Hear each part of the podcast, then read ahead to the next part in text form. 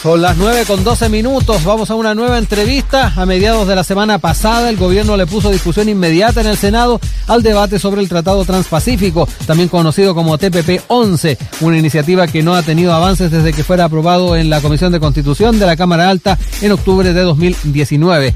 El TPP-11 es un tratado de libre comercio multilateral firmado por 11 naciones que tienen salida soberana al Océano Pacífico y busca principalmente rebajar y o eliminar los aranceles al comercio entre los países integrantes. Sobre este tema conversaremos con Mauricio Daza, abogado de Fundación Ciudadanía Inteligente. ¿Cómo estás, Mauricio? Muy buenos días.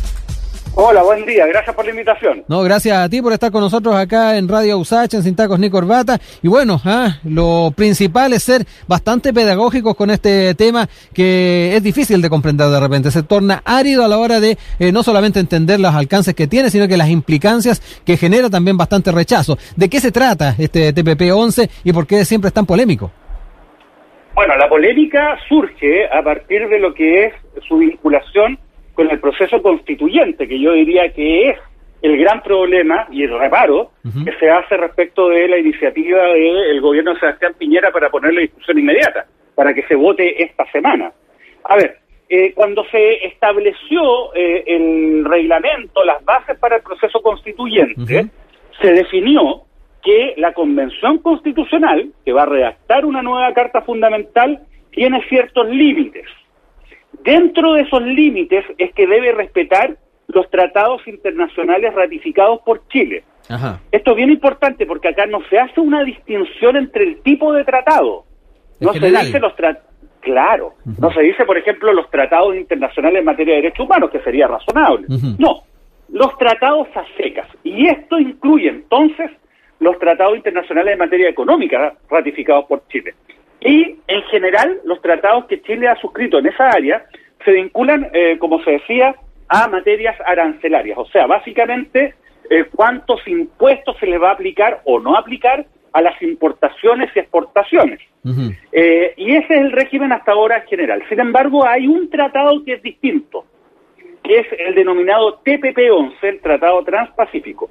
Porque este tratado no solamente establece regulaciones en materia arancelaria, sino que además eh, obliga a los estados que lo firman a restringir sus atribuciones para poder generar normas que puedan afectar de manera sustantiva lo que es el giro, el desarrollo de los negocios de empresas multinacionales. O sea, cada estado de alguna manera renuncia a parte de su soberanía y dice, ¿sabe qué?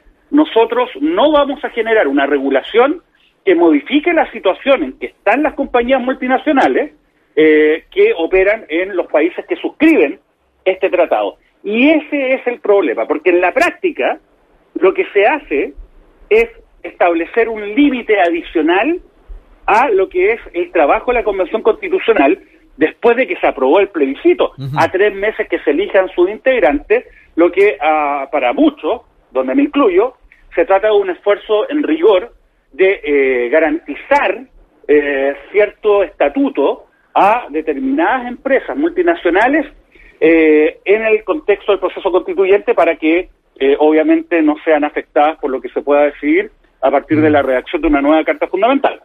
Eh, Mauricio, mucho se habla del tema del, impacto que podría tener, eh, por ejemplo, en, en, los cobros que se podrían hacer en las semillas, el tema de las descargas que se hacen en, por Internet, el tema de también ¿ah? los derechos dentro de, la, de, Internet. Eh, pero ¿qué otro efecto tiene? ¿ah? Para también clarificar y definir bastante bien qué impactos puede tener en la práctica, en el día a día la gente.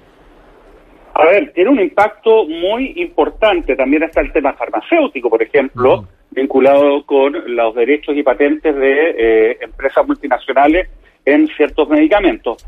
Pero mira, lo voy a colocar con un ejemplo bien, bien claro. El negocio de las FP en Chile ¿Ya? es algo que ha sido absolutamente eh, cuestionado y está dentro de las aspiraciones de gran parte de las chilenas y chilenos de que esto va a poder cambiarse de alguna forma o comenzar a cambiarse a partir del proceso constituyente. El tema es que las AFP, sus propietarios, son en muchos casos empresas multinacionales. Mm. El sistema, el régimen de previsión chileno, ¿no? se rige a partir de normas que garantizan que estas AFP pueden administrar estos fondos y además obviamente lucrar con esto, con su, digamos, comisión. Ahora, ¿qué es lo que ocurre? Si es que se ratifica el TPP-11 antes que empiece a operar la Convención Constitucional, entonces se va a decir por mucho, mire, ¿sabe qué? La Convención tiene que respetar los tratados internacionales ratificados por Chile, el TPP establece que usted no puede modificar el estatuto eh, jurídico al cual se está rigiendo eh, una determinada empresa ¿no? de eh, los países que han firmado este tratado, entonces usted Convención Constitucional no puede hacer esto. Mm. Lo mismo respecto de las ISAPRES, lo mismo respecto a muchos ámbitos, muchos negocios que se han construido a partir de lo que es mercantilizar los derechos sociales en Chile. Entonces, ese es el problema, si esto no mm. es algo inocente. No es que haya amanecido el canciller a la mano y dijo, oye, ¿sabe qué? Pongamos la urgencia. No, esto se hace exprofeso, justo antes de la Convención Constitucional para ponerle un amarre, para impedir de que se puedan hacer cambios que sean profundos por parte además de una instancia soberana que va a reescribir esperamos, mm. ¿no? En lo que son las normas fundamentales, cómo se gestiona el poder en nuestro país. Estamos dialogando con Mauricio Das, abogado de Fundación Ciudadanía Inteligente, para hablar en particular de esta urgencia que puso el gobierno para la aprobación del TPP 11.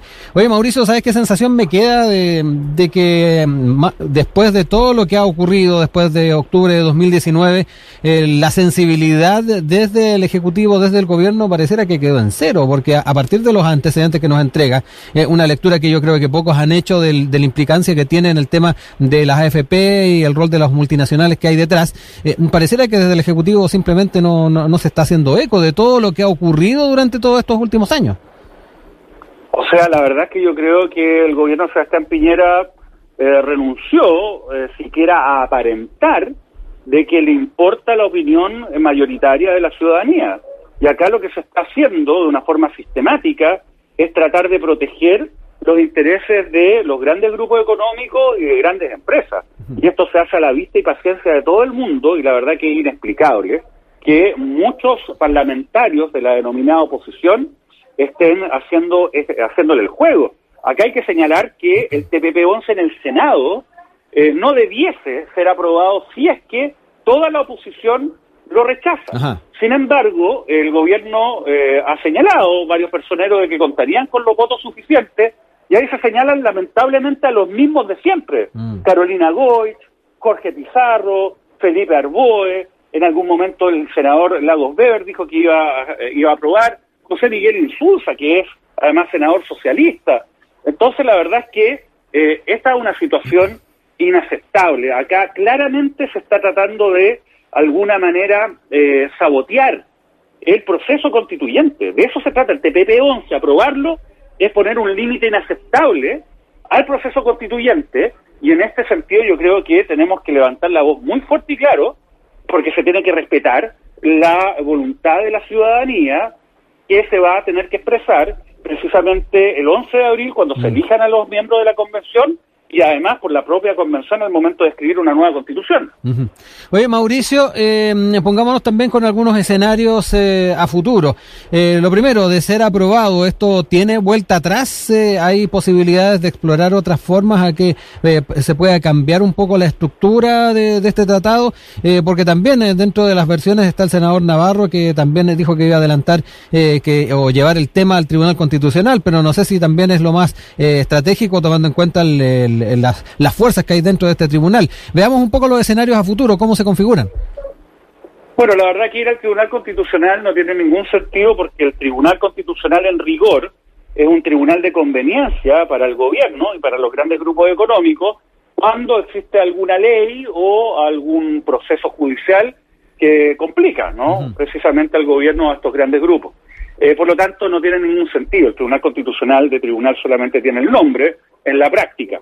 Eh, ahora, ¿qué es lo que puede ocurrir? La verdad es que, bueno, la, dinámica, sobre todo en el ámbito constituyente, eh, habrá que ver qué es lo que pasa ahí.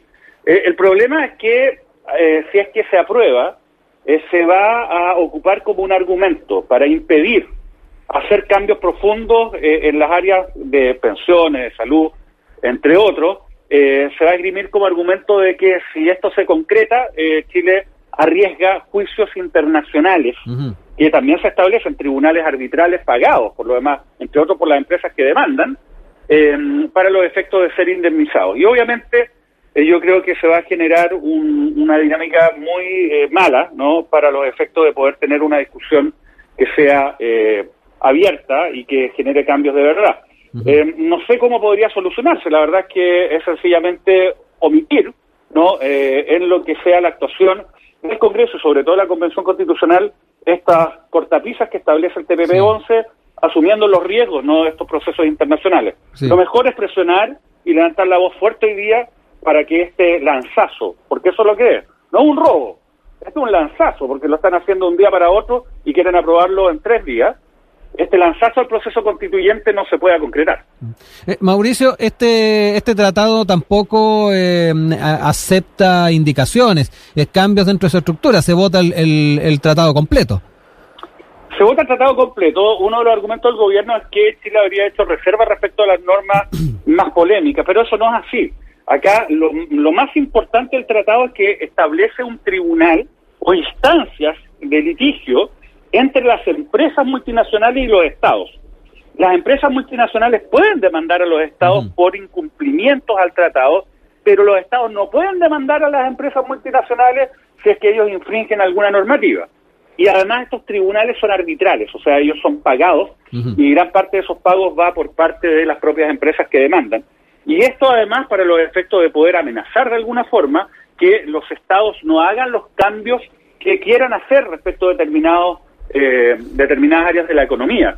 Y en Chile es una situación, insisto, que es particularmente eh, grave, porque a diferencia de otros países, en Chile existen negocios en muchas áreas donde en otros países no las hay. Eh, en Chile es claramente un negocio, por ejemplo, el tema previsional, ¿no? La figura de la AFP no existe en los otros países, ¿no? En muchos de ellos. Esto igual, por lo menos de la forma en que se da en Chile respecto a la ISAPRE. Entonces, el tema del tratado es que tú no puedes cambiar la situación existente al momento en que lo ratificas, ¿no? Y la situación existente en nuestro país es de mucho más abuso eh, que lo que ocurre, por ejemplo, en otros países que están firmando el tratado. Entonces, la verdad es que eh, es absolutamente impresentable lo que está haciendo el gobierno e insisto, yo creo que se ve de que están desatados para proteger a estos grupos eh, con prescindencia de lo que opina gran parte de la ciudadanía. Oye, eh, Mauricio, en, en, caso de no cumplimiento del tratado, eh, queda la impresión de que ahí las multinacionales son juez y parte.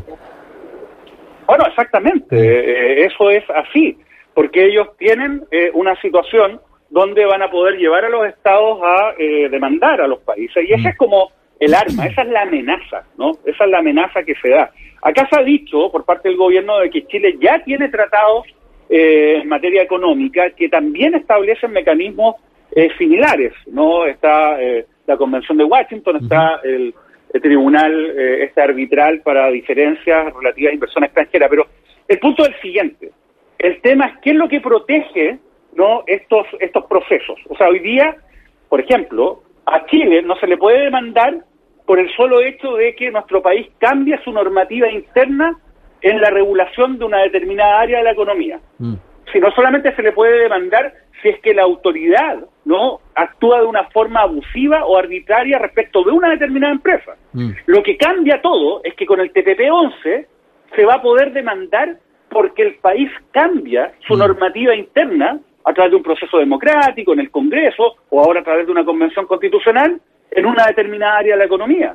Entonces es el problema, ¿no? Eh, al día de hoy, eh, nadie puede argumentar Chile cambió su legislación, entonces esta es una situación que nos afecta, la demandamos. No, eso es rechazado.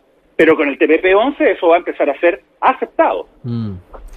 Bueno, Mauricio, un, un, escenario bien complicado entonces el que se está revisando o manejando en torno a esta urgencia que le puso el gobierno a la aprobación del TPP-11. Vamos a ver qué ocurre en el Parlamento en estos días. Tú decías eh, que se pretende mm, aprobar en tres días este tratado y obviamente a seguirle la huella a lo que va a estar pasando en torno a esta discusión. Mauricio, como siempre, agradecer eh, esta disposición que siempre tienes para conversar con nosotros. No, encantado. Muchas gracias por la invitación. Que tengas buen, día. Chao.